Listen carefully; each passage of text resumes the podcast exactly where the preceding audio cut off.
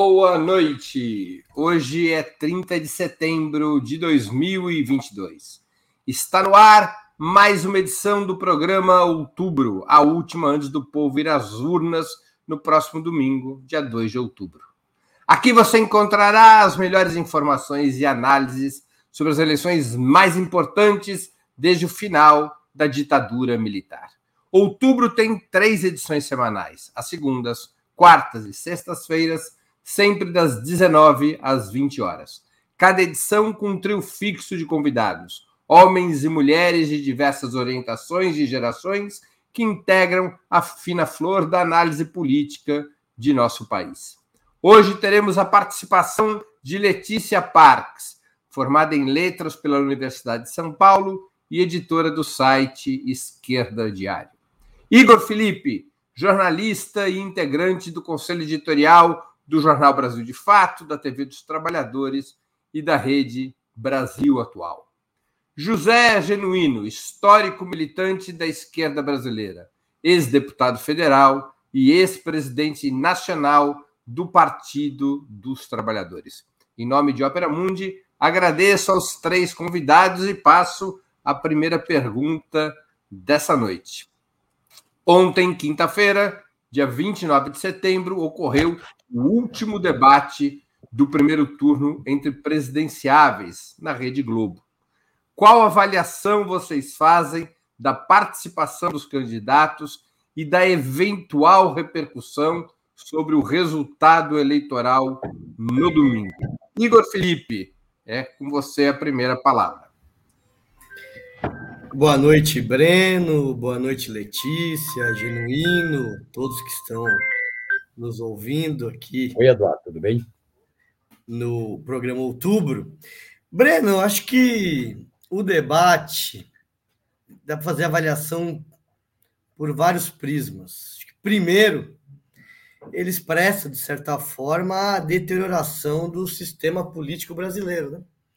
Então, é, especialmente os primeiros blocos, teve acontecimentos deprimentes, especialmente com a participação do presidente Bolsonaro e do padre de festa junina Kelmo, né?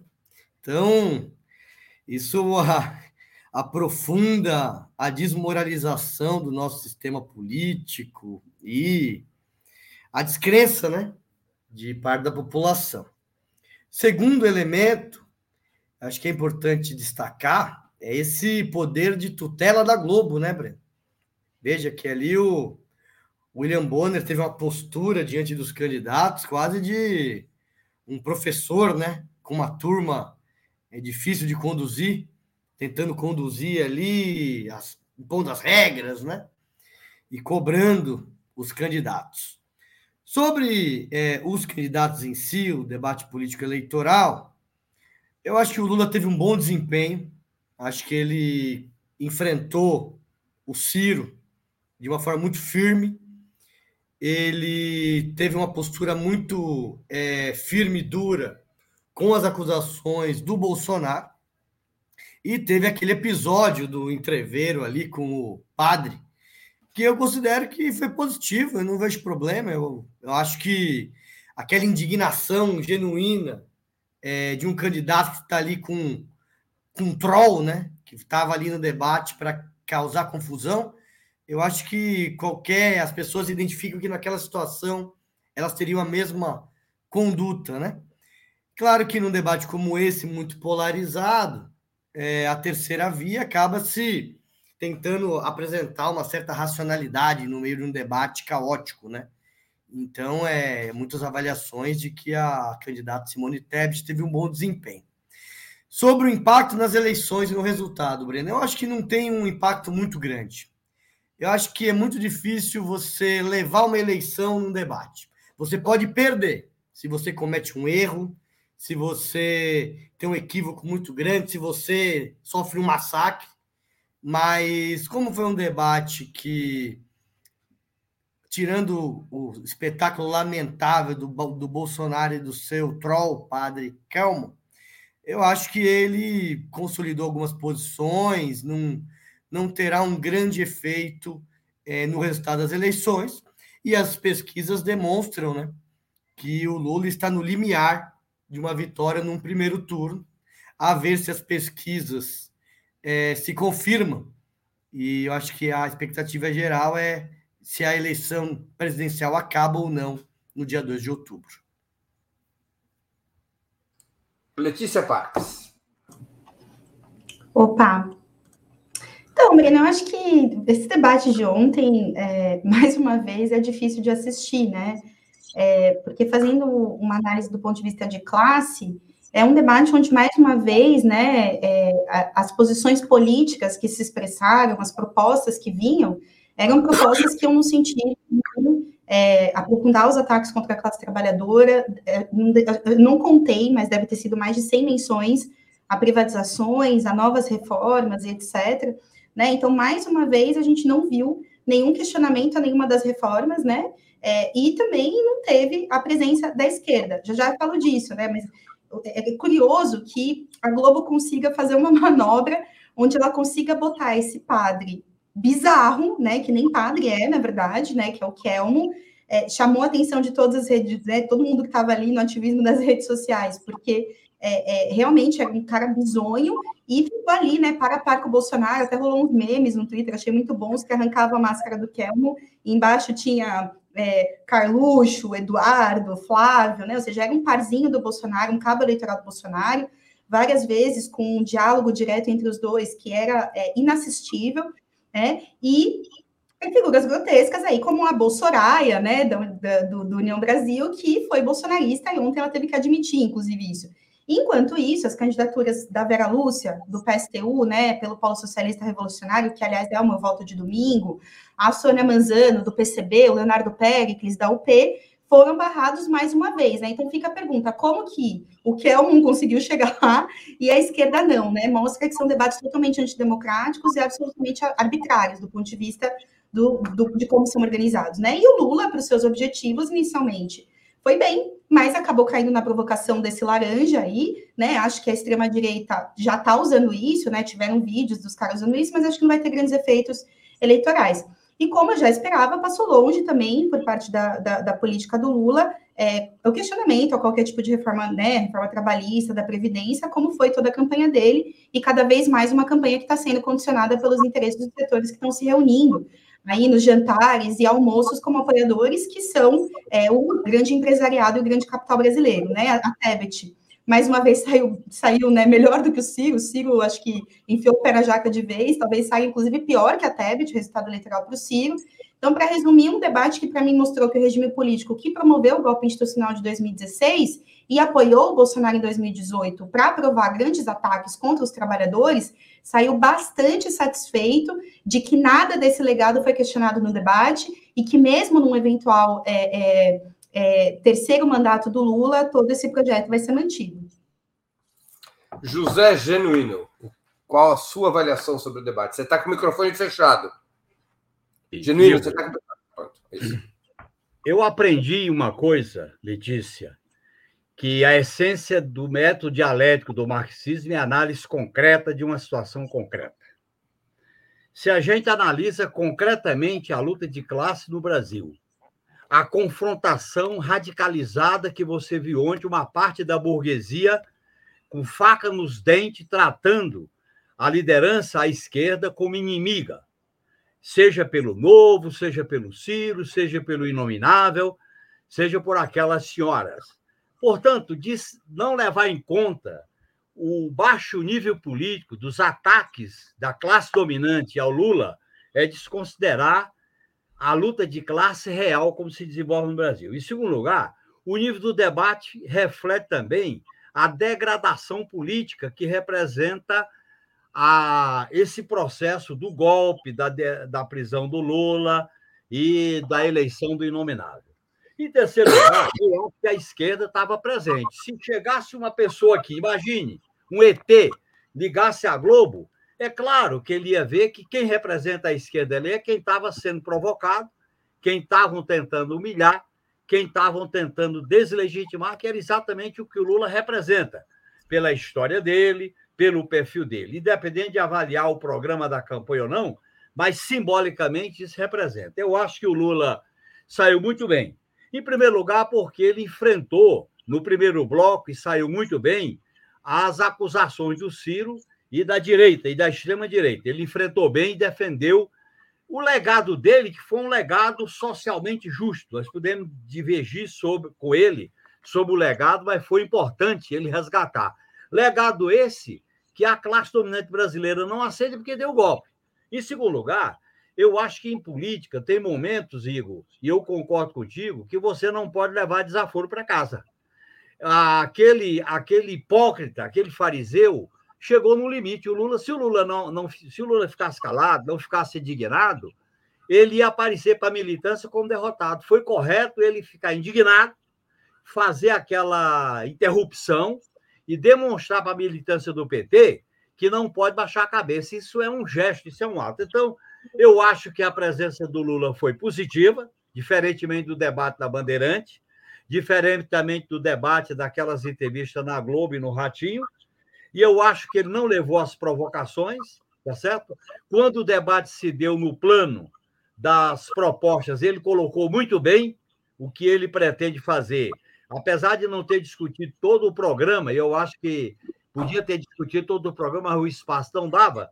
Mas aí ele colocou as questões da inclusão, do salário, da fome, do desemprego, da questão da saúde, da questão da transição ecológica e, por último, eu acho que o debate reflete na eleição, Igor, porque na medida em que a militância percebeu no gesto do Lula a indignação, levantar a cabeça, a coragem, isso influencia, porque o, o inominável espalha arma para espalhar medo. Ele provoca medo do medo. E nós não podemos ter medo. Nós temos que, nessa reta final, chamar o povo para votar, chamar o povo para comparecer às urnas e fazer tudo possível para ganhar essa eleição no primeiro turno, porque é possível. E será uma vitória política importante, porque facilitará, na correlação de força, a pressão do Lula, a pressão sobre o Lula para um movimento à esquerda na administração da crise e no atendimento à pauta do povo. Posso dialogar, Breno, com essa questão? Sim, eu vou fazer uma segunda rodada de, de questões sobre o debate, e aí você vai poder é, intervir novamente, Letícia. Eu queria complementar a, a, a, discussão sobre o debate com a seguinte pergunta: O objetivo do Lula no debate, como não podia ser outro, era dialogar com os eleitores indecisos e os eleitores, especialmente do Ciro e secundariamente da Simone Tebet, de tal sorte que pudesse alcançar é, o apoio, a votação necessária para resolver a parada já no domingo. O objetivo do Bolsonaro e de todos os demais era fazer com que a eleição vá para o segundo turno. O Bolsonaro, especificamente, tinha que ampliar um pouco para além da sua bolha, e especialmente o Ciro e a Simone Tebet tinham que conseguir preservar seu eleitorado e, se possível, ampliá-lo. Nesta lógica dos objetivos, o debate atendeu claramente a algum dos protagonistas, ou ele acabou, na opinião de vocês, se transformando num jogo de soma zero? Quem vai falar é Letícia Parques. Tá, Breno, acho que essas questões conectam. Eu vou começar dialogando diretamente com a, os apontamentos que o Genuíno colocou porque acho que tem a ver com a gente pensar o posicionamento político que cada setor tomou e no diálogo é, é, que escolheram fazer né, nesse debate. Em primeiro lugar, eu acho que assim, se a gente vai falar de luta de classes, a gente tem que tentar olhar onde está a burguesia, onde está a classe trabalhadora. Né? O que eu vi é que o jantar do Lula, com mais de 70 empresários, é, essa semana que passou, foi um jantar onde participavam membros do Brasil Paralelo, Roberto Justus, né, um conhecido grande defensor das privatizações, o cara que o programa que ele tinha na TV era Você está demitido. Né? Acho que isso já é bastante simbólico do que significa é, um sujeito como esse. Depois a gente tinha gente, por exemplo, é, como o, o, o que é um empresário que, quando estava defendendo a reforma trabalhista, deu aquela declaração é, dizendo que precisa, não precisa de uma hora de almoço, que dá muito bem para comer um sanduíche com a mão esquerda e operar a máquina com a mão direita. Né? A gente tem também é, é, é, é Meirelles, né, fazendo declarações de apoio, se somando aos setores aí que estão é, fazendo parte dessa campanha. O Meirelles, que, gente, não é um detalhe, né? O que, que esse cara significa? Um político é, da União do União Brasil, né? Que é um representante, dirigente dos interesses dos banqueiros. Eu vi um tweet esses dias que falava assim: é, quando tem banqueiro, eu já guardo a minha carteira, né? Eu acho que a questão é realmente essa, porque essa galera rouba a gente todo dia. Né? São juros altíssimos que a gente paga, está todo mundo endividado nesse país, né? E não é só a dívida individual que a gente tem, são banqueiros que estão roubando todos os dias valores que a gente produz aqui no nosso país através do pagamento da fraudulenta e ilegal dívida pública. Então, eu acho que é uma questão que se trata sim de ver onde está a luta de classes nessa situação, e a verdade é que o Lula e a Alckmin, Lula junto com a Alckmin, que é esse ultra neoliberal, está fazendo uma série de acordos para governar é, é, com a segurança né, que esses empresários e capitalistas querem, que é, é de manter os ataques contra a classe trabalhadora. E a classe trabalhadora está é, do outro lado, querendo lutar para não ter que operar uma máquina enquanto come um sanduíche, para voltar a poder ter uma hora de almoço, a ter fim de semana, a ter uma jornada de trabalho humana, decente, que é o que a gente não tem desde a reforma trabalhista. Por isso que a minha luta não é para é, fechar os olhos, as mãos que o Lula está apertando, mas uma luta para que a gente possa derrotar as reformas e a extrema-direita, que é uma representante, né, em, é, por excelência desse, desse, desse, conjunto de ataques. Agora, do ponto de vista é, do debate, é, é, de. Ah, e claro, né, gente, é evidente, quando o Lula foi preso, eu fui uma das pessoas que lutou contra a prisão arbitrária do Lula, inclusive eu queria ter lutado mais né? Eu queria que tivesse tido uma greve geral, é, que meu sindicato tivesse convocado a gente para fazer um grande ato de rua, porque era uma, era uma prisão arbitrária que ia ter efeitos políticos concretos contra a esquerda, contra a classe trabalhadora, né? E não foi isso que aconteceu. É, infelizmente, a gente não lutou o suficiente e eu gostaria de ter lutado muito mais. E do ponto de vista do que é, é, o debate significa, para mim ele significa é, cada um dialogando de distintas formas, tentando convencer essa ala do empresariado, da burguesia, né? No caso de né, Simone Tebet e, e, e Bolsonaro ali, cumprindo o papel de tentar é, é, transmitir uma espécie de feminismo capitalista privatizador, que é uma aberração completa, né? E uh, uh, uh, um debate que, na verdade, mantém as mesmas posições políticas com as quais esses candidatos chegaram e que tende a não afetar, na minha visão, é, muito, a impactar muito nas eleições, né? E fica marcado isso, que para mim não é um detalhe, é, é, é ausência antidemocrática, absolutamente arbitrária, é, é, é, repressora, inclusive, né? Porque a, Unidade Popular esteve em ato na frente da Globo, foi reprimida é, e criminalizada no dia de ontem, né? Então, é, a Globo cumpriu um papel, é, no, novamente, né? O papel de colocar dentro dos seus estúdios um debate configurado ali pelos interesses da própria Rede Globo e dos capitalistas brasileiros.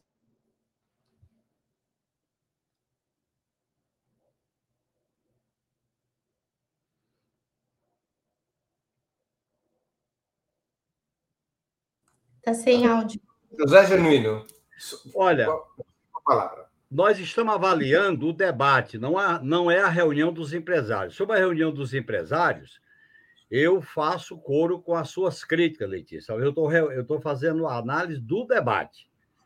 Eu estou fazendo a análise do debate e você deve levar em conta que a maneira como os candidatos que representam a ordem, que representaram o golpe, que representaram o apoio à Lava Jato, o apoio à prisão do Lula, que querem levar a eleição para o segundo turno, é a truculência, é a violência, é o desrespeito e a maneira que eles queriam humilhar uma liderança, que você pode divergir, como às vezes eu posso também, mas a gente tem que levar em conta que é pelo que o Lula tem de positivo na sua história.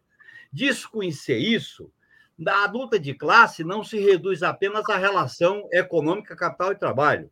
A luta de classe se dá no plano da subjetividade, se dá no plano da superestrutura, se dá no plano do confronto dessas lideranças.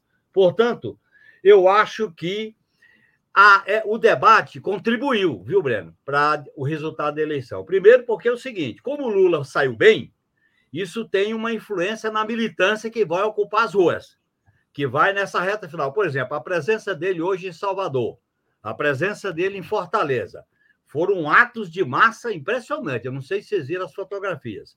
Segundo, eu acho que eu estou fazendo campanha e senti que o impacto na militância que está indo para as ruas é, foi impressionante.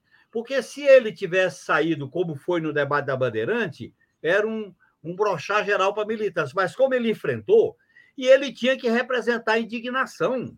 Você ter um impostor, uma caricatura, ou uma, um hipócrita fazendo aquelas provocações com ele, tem limite, tem que chegar a dizer, é aquilo que ele tinha que fazer.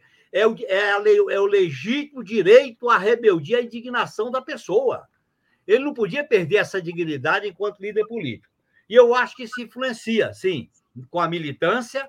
Eu acho que a militância do PT, a militância da campanha do Lula, está feliz com o desempenho dele no debate. Isso é fundamental numa reta final de campanha.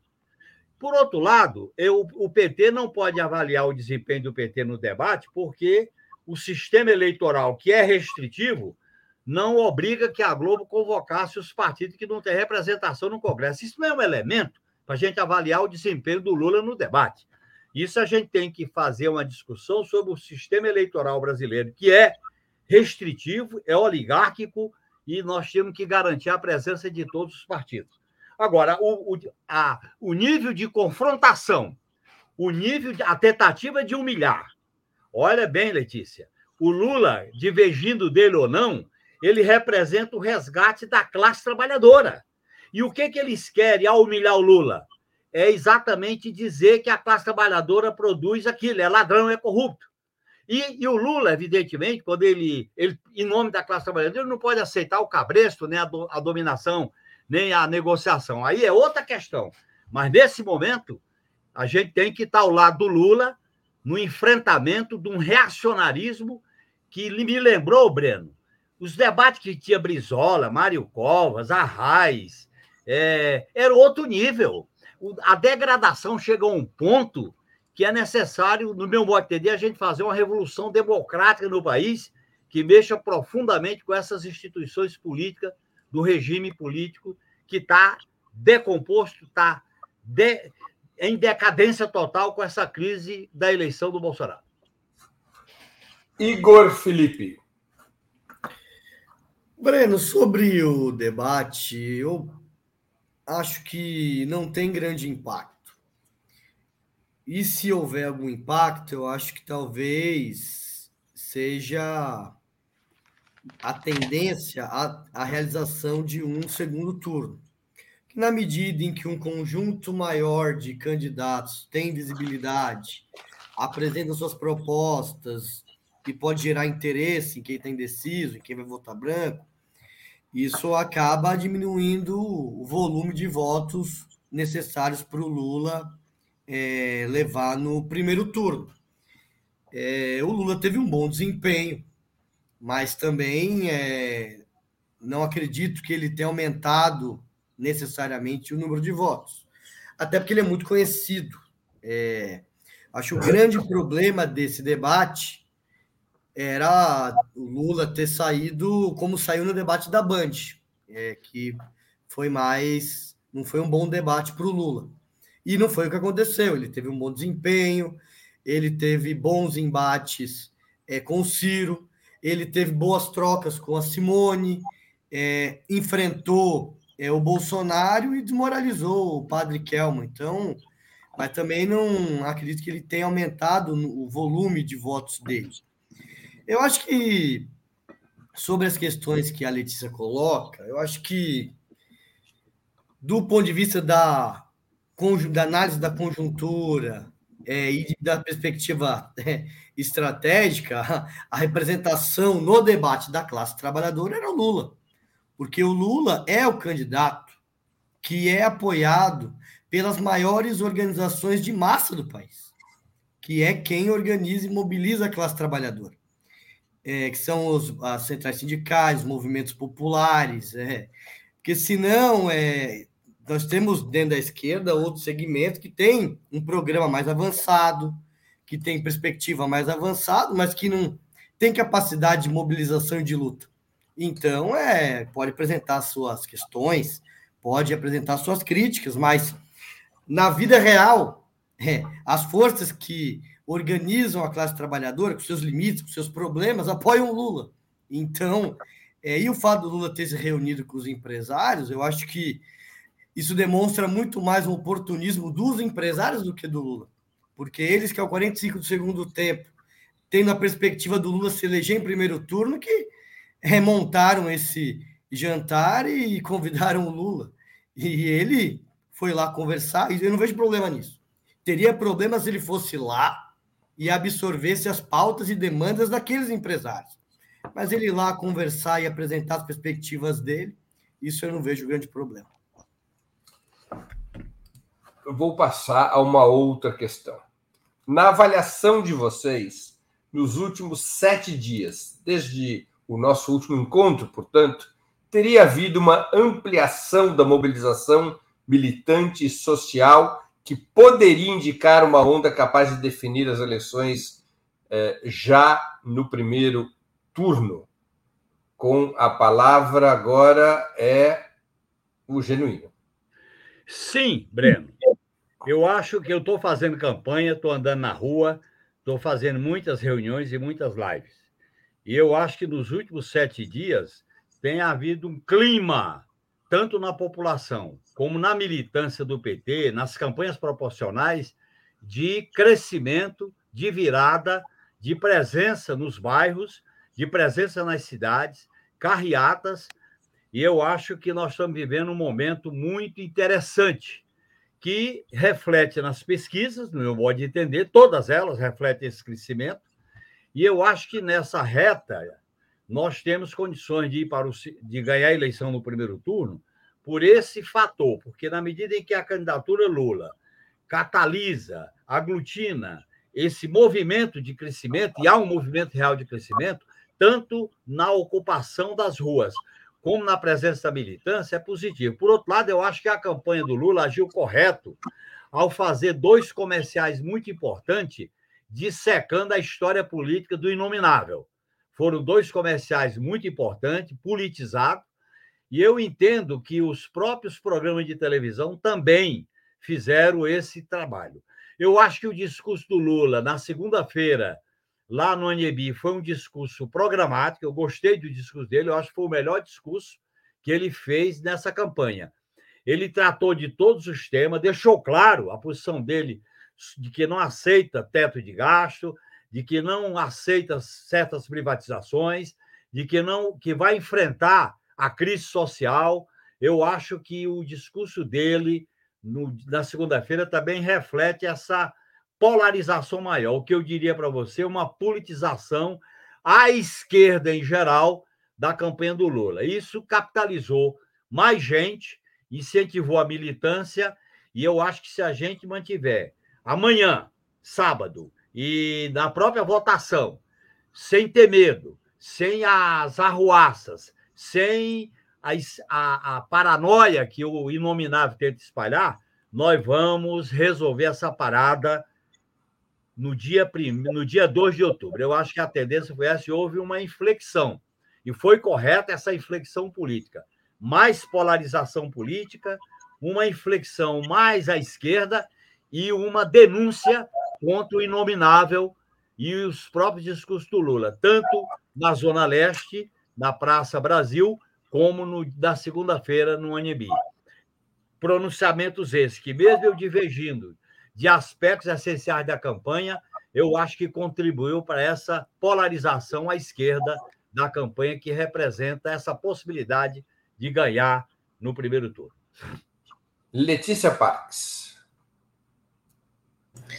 Olha, Breno, eu acho que essa questão do, da definição é, do cenário eleitoral vai ser resolvida em primeiro turno ou em segundo turno, eu acho que é uma, é uma definição bastante difícil, né? Bem difícil definir nessa altura se vai ter ou não segundo turno. São pesquisas muito apertadas, né? Tem pesquisas que mostram que pode ser uma possibilidade de décimos e tal, é, ou seja, seria uma margem muito pequena de diferença, ainda que eu acho que é uma possibilidade, é, né? É, mas eu acho que uma das chaves é, também pode ser a questão da abstenção eleitoral, né? Inclusive, tem vários atores do regime bastante preocupados com isso. A Globo fazendo campanha para a galera votar, a analista vendo o problema que é ter chuva no domingo e etc.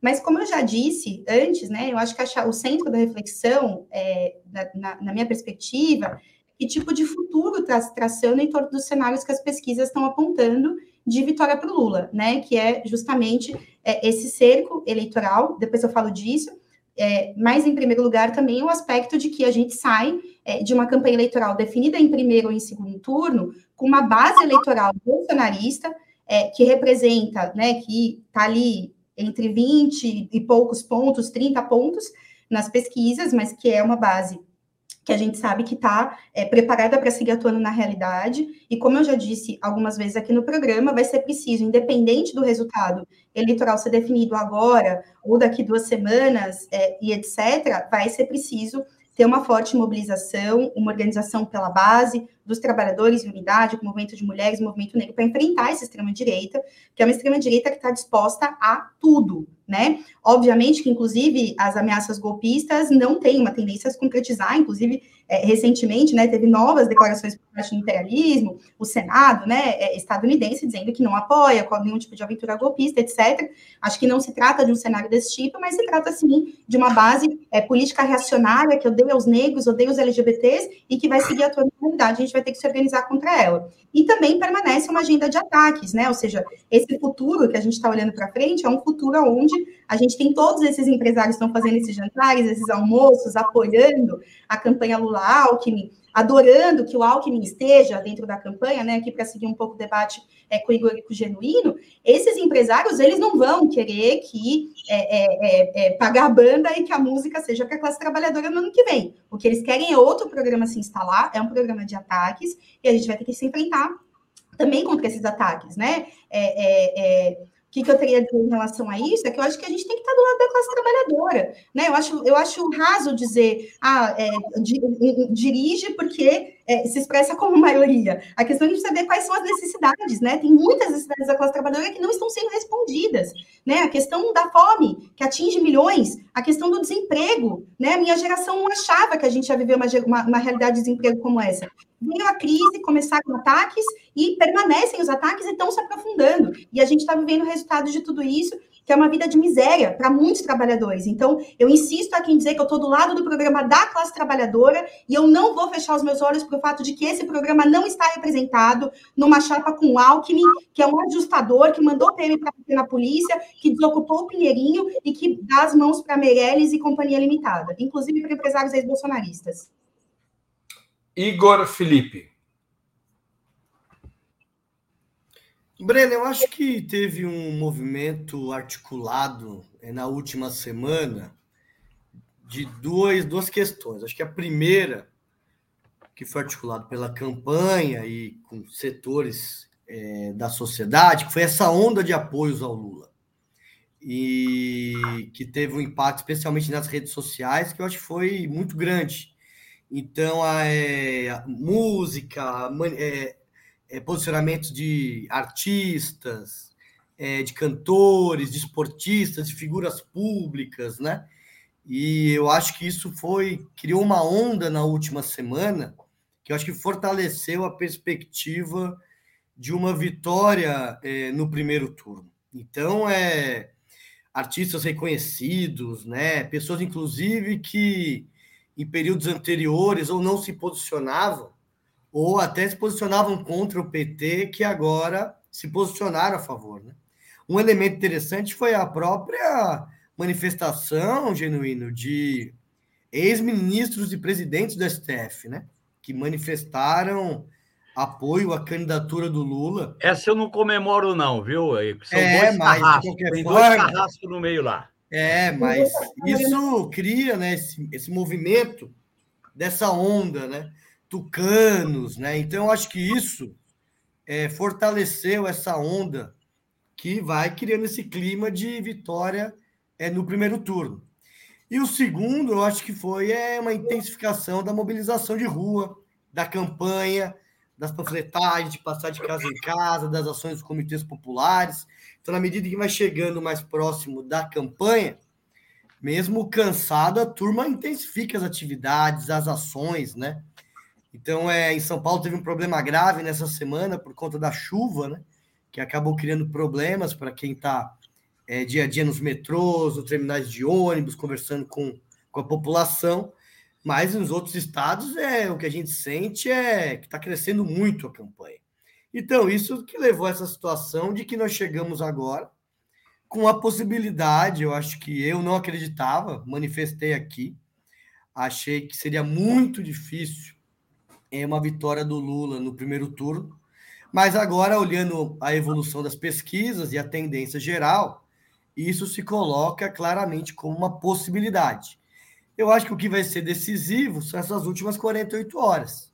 Então, como é que vai ser? Amanhã tem uma caminhada né, do Lula, o Alckmin o Haddad, Márcio França em São Paulo, 10, 11 horas, na esquina da Paulista, é, com a Augusta. Vamos ver é, o impacto, impacto, apelo dessa mobilização.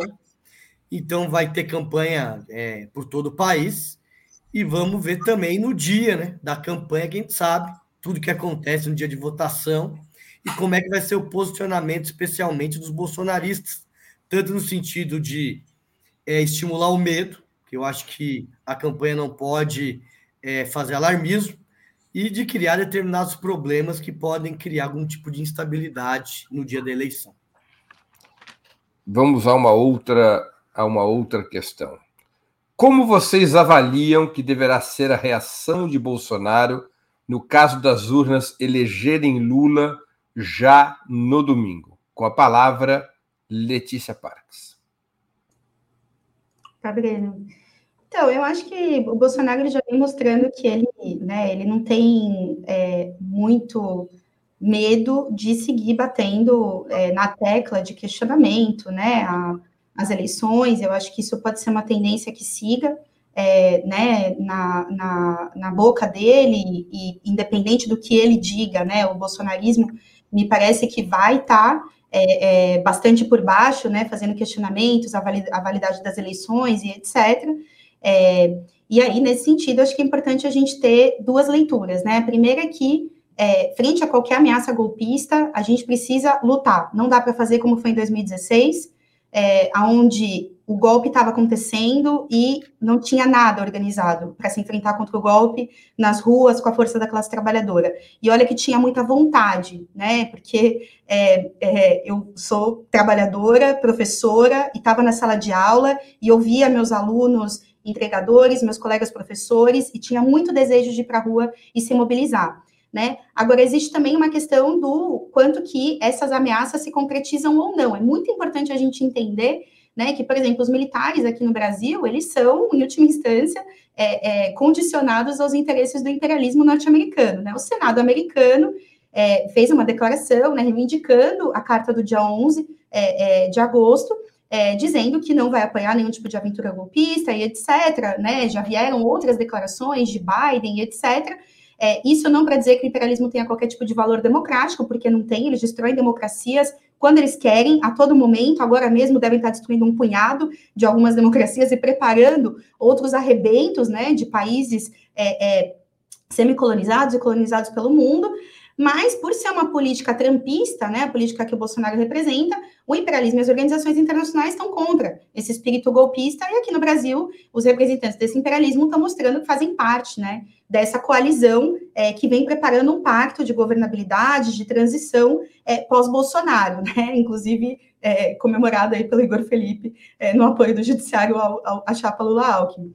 É, mas, enfim, isso para dizer que, é, existindo qualquer tipo de ameaça golpista, é preciso lutar, é, mas a gente precisa ter uma análise bastante realista da realidade para poder saber para o que a gente está se preparando e saber que essa base de extrema-direita ela vai estar tá mobilizada, seja para questionar as, as urnas, seja para seguir atacando a esquerda, os ativistas e defendendo um programa de ataque né, contra os trabalhadores.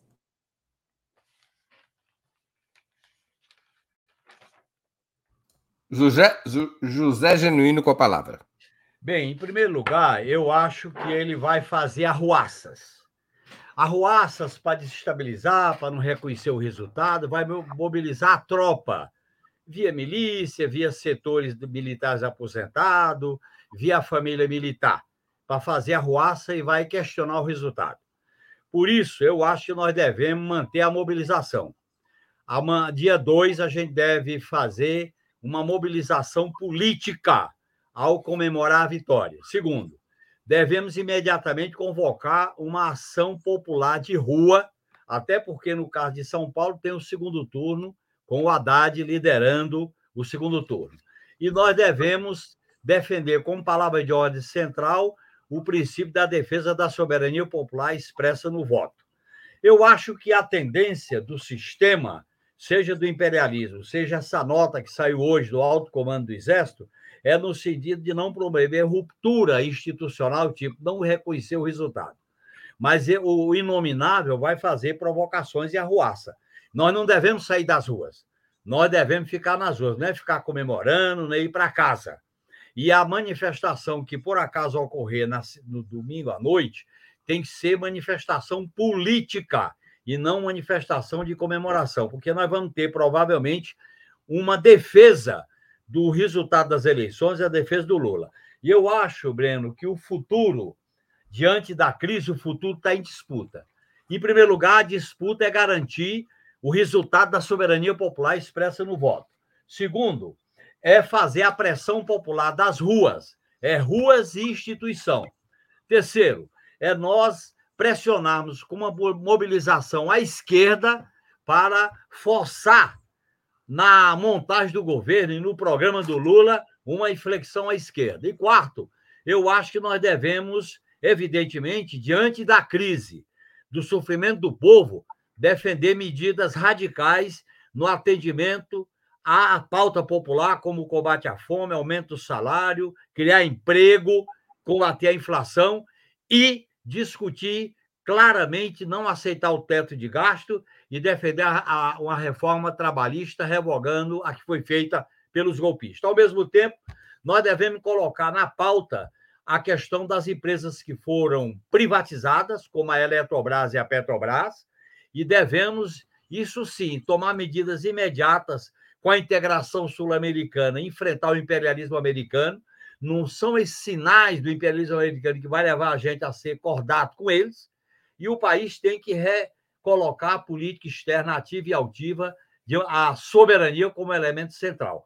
Eu acho que isso vai depender, esse futuro, da gente trabalhar, pressionar, não sair das ruas. E isso deve começar na festa política do dia 2 de outubro. Enfrentar o bolsonarismo, porque ele não vai ser derrotado apenas na urna. Ele vai ter que ser derrotado politicamente, porque ele vai ficar fazendo uma oposição extremada, ilegal e violenta. E nós nunca tivemos essa experiência de conviver com a extrema-direita violenta que tem base de massa.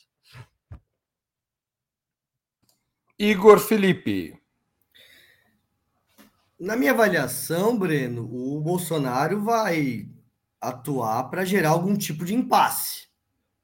Acho que primeiro ele vai descredibilizar o resultado das eleições, então ele já deu declarações dizendo que se o Lula ganhar no primeiro turno, é que as urnas foram fraudadas, né? E eu acho que a postura dele vai ser na pegada do desempenho dele no debate, que é no ataque, na violência, nas acusações contra o Lula, contra o TSE, contra as urnas eletrônicas, contra o, o presidente do STF, Alexandre de Moraes, aí ele vai com, com essa linha. Não vai admitir o resultado, não vai ligar para o Lula e falar que e parabenizá-lo pela vitória, não vai ter isso. Então ele vai criar o um impasse e o desdobramento desse impasse que ele vai gerar depende muito da reação, tanto do Lula e da campanha das forças progressistas, como também é, do conjunto da sociedade. Eu acho que a campanha que o Lula fez, que no meu por isso foi acertada, que é uma campanha ampla, ela contribui para isolar o Bolsonaro e diminuir é, as condições dele de alguma manobra golpista, de alguma aventura, né?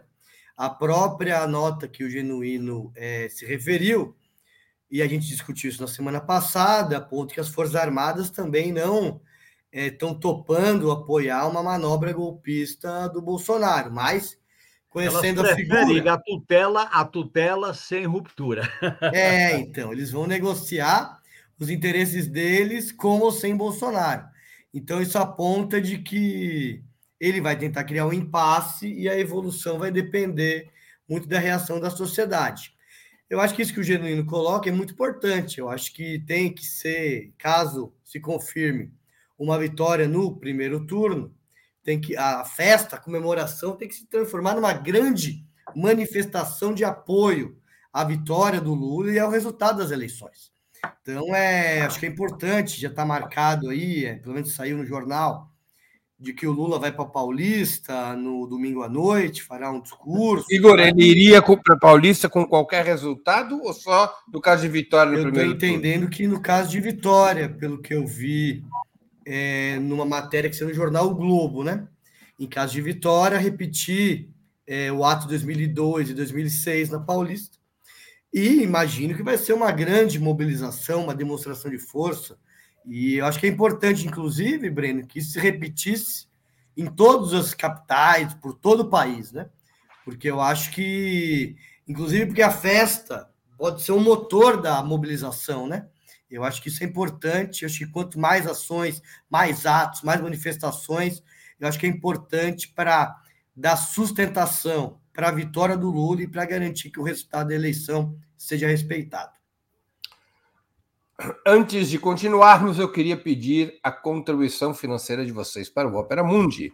Há seis formas de fazê-lo. A primeira é a assinatura solidária em nosso site, operamundi.com.br barra apoio. A segunda se tornando membro de nosso membro pagante de nosso canal no YouTube. Basta clicar em Seja Membro escolher um valor no nosso cardápio de opções. A terceira e a quarta, contribuindo agora mesmo com o Super Chat ou o Super Sticker. A quinta, através da ferramenta Valeu, valeu demais, quando assistirem aos nossos programas gravados. A sexta é através do Pix. Nossa chave no Pix é apoio, apoie.operamundi.com.br. Vou repetir nossa chave no Pix. apoie.operamundi.com.br. A mais eficaz de todas as armas contra as fake news é o jornalismo de qualidade. Apenas o jornalismo de qualidade coloca a verdade acima de tudo. E esse jornalismo que a Opera Mundi busca oferecer todos os dias depende da tua contribuição, da sua, do seu engajamento,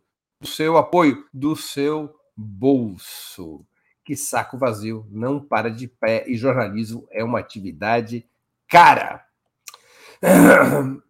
uma outra questão. Vocês acham que o avanço de Lula nas últimas duas semanas repercutirá na eleição para o parlamento e os governos estaduais? É, Letícia Parques com a palavra. Breno, não, né? A gente está vendo aí regionalmente as pesquisas eleitorais, os candidatos favoritos em geral é, é, expressam distintos níveis de, é, seja de direitização ainda mais, né, em algumas regiões, seja de expressões parciais de elementos de fenômenos particulares que a gente possa ter, né, então existe um desejo de um setor de votar em, candidato, em candidaturas negras, candidaturas femininas, etc., ou seja, eu acho que tem muito em jogo e não é direto, né, que o efeito é, que o voto no Lula signifique um voto no legislador ou num é, governador é, é com, né, com uma aproximação política é, mais ao PT, inclusive porque a base eleitoral do PT está bastante ampliada, né? Inclusive inclui é, apoiadores como todos esses que eu vim comentando com vocês, né? o que eu acho que sim é importante debater, né, aqui, que não tem como semear nenhum tipo de ilusão, né, de que essa, é, esse resultado eleitoral vai significar ter um Congresso progressista, né? O que sim é importante é que a gente consiga expressar eleitoralmente é, e votando, inclusive, né, em parlamentares combativos, é, comprometidos com a luta de classes, inclusive porque com uma localização né, de setores é, com um programa é, da classe trabalhadora, de questionamento aos ataques e às reformas, etc., a gente consegue garantir que haja uma bancada cujo principal objetivo é estar dentro do Congresso ou dos parlamentos é, regionais, né, nas assembleias é, é, é legislativas, é, defendendo um, uma perspectiva que é de fortalecer a luta de classes e de estimular a mobilização da classe trabalhadora, da, dos movimentos sociais, movimentos por moradia, e servindo ali né, como uma, uma, uma base de sustentação para essa, essa perspectiva.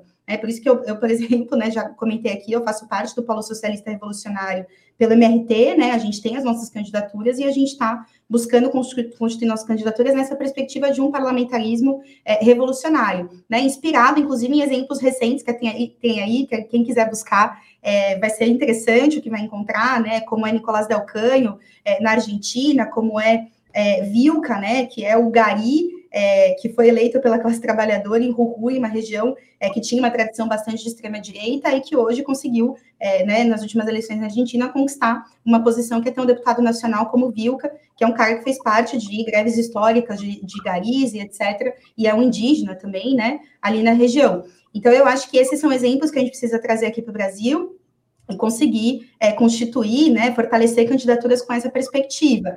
Agora, não dá para fazer um sinal de igual, né? Ou seja, é, pode ser, e eu acho que está colocado para a gente também, que o fato de existir essa base bolsonarista significa também que ela vai estar representada é, no Congresso, e sem esquecer que a gente estava lidando com o Congresso é, dentro de um regime que ainda é o regime do golpe institucional, com enorme poder do judiciário, né, ditando aí os rumos da política brasileira, decidindo é, é, como que vão ser as eleições, inclusive convidando os militares a fazerem parte é, do pleito eleitoral. Ou seja, tudo isso está colocado no futuro da, da, da, da situação política pós-eleitoral, é, e a gente vai precisar é, também ter os nossos representantes ali para poder denunciar tudo isso e fortalecer uma perspectiva da luta de classes. Igor Felipe. É, Breno, acho que quando a gente avalia e vê as pesquisas é, dos estados, eu acho que a gente tem uma perspectiva mais realista da correlação de forças adversa que a esquerda enfrenta no último período. Porque, no fundo, é, o potencial eleitoral e a força do Lula ela está fora da curva, né? Os candidatos do campo progressista, da, é, que estão é, apoiados pelo Lula, eles não reproduzem o mesmo desempenho é, que o Lula tem, né? Então você pega aqui em São Paulo até está relativamente melhor, porque a direita está dividida. É, o Haddad tem conseguido, de certa forma, se aproximar mais mas no Rio de Janeiro e em Minas e em outros estados, né, os candidatos da, da coligação que apoia o Lula estão numa situação mais difícil, né? Eu acho que daí é, se demonstra que o Lula é uma liderança e essa fato de representar na luz nacional a classe trabalhadora lhe dá essa força extraordinária que faz com que uma aliança liderada pela esquerda possa vencer uma eleição no primeiro turno. E quando você vai para os estados, isso não se repete, né? É, certamente a, o crescimento do Lula, eu acho que tem um impacto positivo, tanto das candidaturas para o governo, como também para o parlamento, para deputado e para senador, mas isso não é mecânico, né? Isso não se, não se transfere. É, mas certamente é, o quadro que se avizinha é de um, é de um sistema político é, desmoralizado ainda, é, à esquerda com uma representação aquém do que é necessário, e vai ser necessário para governar fazer alianças dentro do, Congresso para conseguir aprovar os projetos de interesse do governo. A perspectiva, Brena, de uma crise muito grande, porque mesmo Lula vencendo no primeiro turno, vencendo no segundo, é, tanto a crise do sistema político generalizada, que a gente viu nesse debate na Globo. Segundo, a profunda crise econômica, com engessamento do orçamento, a desindustrialização do país é, e as dificuldades é, que, na verdade, são do capitalismo internacional, é, e a profunda crise social, que coloca demandas é, da classe trabalhadora em relação ao tema da fome, em relação ao tema do emprego, emprego de qualidade. Então, o cenário vai impor um processo contínuo de luta e mobilização para que, porque eleger um governo do Lula não vai ser suficiente para enfrentar a profunda crise brasileira. Vai ser necessário ter uma profunda mobilização, luta e organização para que a classe trabalhadora consiga colocar suas demandas, pressionar o governo, pressionar essa aliança e conseguir aprovar as medidas necessárias para o enfrentamento dessa crise. José Genuíno. Breno, em primeiro lugar, nós temos que observar que o sistema eleitoral nosso é, uma, é autocrático oligárquico. O peso do eleitor para votar no presidente é um, o peso do eleitor para votar nos deputados é outro, que nós temos ainda em vigor o pacote de abril da ditadura dirigida por Gás. Em segundo lugar, a votação é uninominal, com emendas individuais e orçamento secreto. Portanto, isso deforma a proporcionalidade no parlamento. Considerando essa situação desfavorável, eu acho que vai haver uma influência, não ao nível da gente alterar a correlação de força no Congresso. A maior bancada do PT foi a de 2002, que a gente ele chegou a 96 deputados. Eu acho que não vai chegar, talvez, a 80. E se somar com os demais partidos, a gente chegasse, por exemplo, a 180, seria uma vitória política, porque é o teto para barrar qualquer aventura golpista do impeachment. Por isso que eu acho que nós devemos mirar a governabilidade com o seguinte tripé. Primeiro, uma presidência da República com legitimidade e autoridade política para fazer a agenda do país. Segundo, um parlamento que a gente possa fazer uma profunda reforma e tendo uma bancada mais coesa do que foi a nossa experiência no primeiro mandato do Lula. Terceiro, ruas. Sem ruas mobilizadas, sem movimento social organizado, sem pressão popular, tipo plebiscito, participação de orçamento, é, plebiscito revogatório, nós vamos ter uma governabilidade limitada. Portanto, eu acho que nós temos que pensar a governabilidade em três esferas: a esfera das ruas, a esfera do parlamento e a esfera da presidência da República. Por isso que eu advogo que é necessário a gente constituir um fórum dos movimentos populares de esquerda, dos partidos, das lideranças de esquerda, para que esse fórum produza uma pauta, uma agenda de pressão, de negociação, de interlocução com o governo democrático dirigido pelo Lula, não é para disputar DAS nem disputar ministério, é para fazer a, a, a, o diálogo político, democrático, popular em relação à pauta, e uma pauta que atenda os interesses populares, enfrente a crise e tem elementos do que eu chamo de um projeto democrático, popular e antiimperialista. Eu acho que isso é possível. Construir no interior da esquerda, que está apoiando o Lula, e setores da esquerda que equivocadamente não apoiam o Lula, fazer uma, uma frente, uma articulação de esquerda para atuar na relação com o governo Lula. Eu repito, não é para ir para o governo com cargo, é para atuar de maneira autônoma e independente na relação com o governo, com as suas políticas públicas, inclusive fazendo proposta, cobrando, fazendo crítica na disputa que vai além do parlamento. Eu acho que eu vivi uma experiência rica no parlamento e quero dizer para vocês: nós não podemos ficar só dependendo do parlamento. É necessário mobilização das ruas.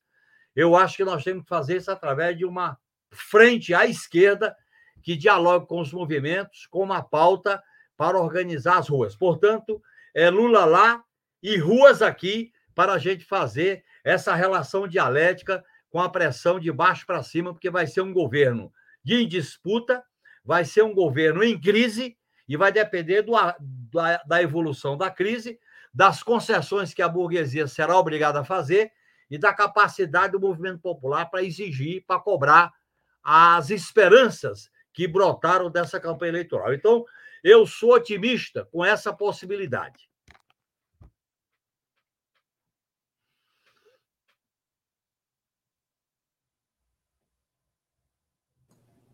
O som. Chegamos ao final de mais uma edição do programa Outubro, a última antes das urnas se manifestarem. Eu conversei hoje com Letícia Parques, José Genuíno e Igor Felipe.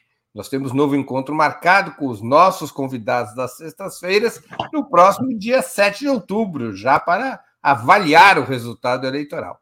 Antes disso, voltaremos a nos ver nos programas outubro de segunda, dia 3 de outubro, e de quarta, dia 5. Mas quero fazer um outro convite a quem nos assiste.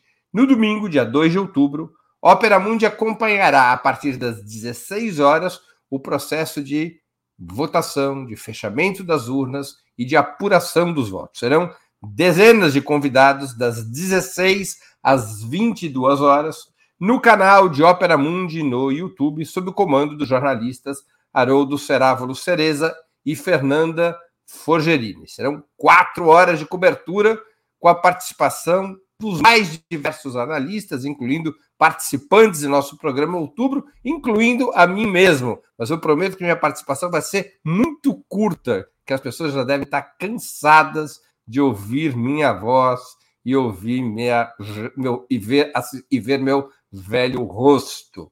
De toda maneira, eu agradeço aos convidados de hoje, Letícia, Genuíno, Igor Felipe.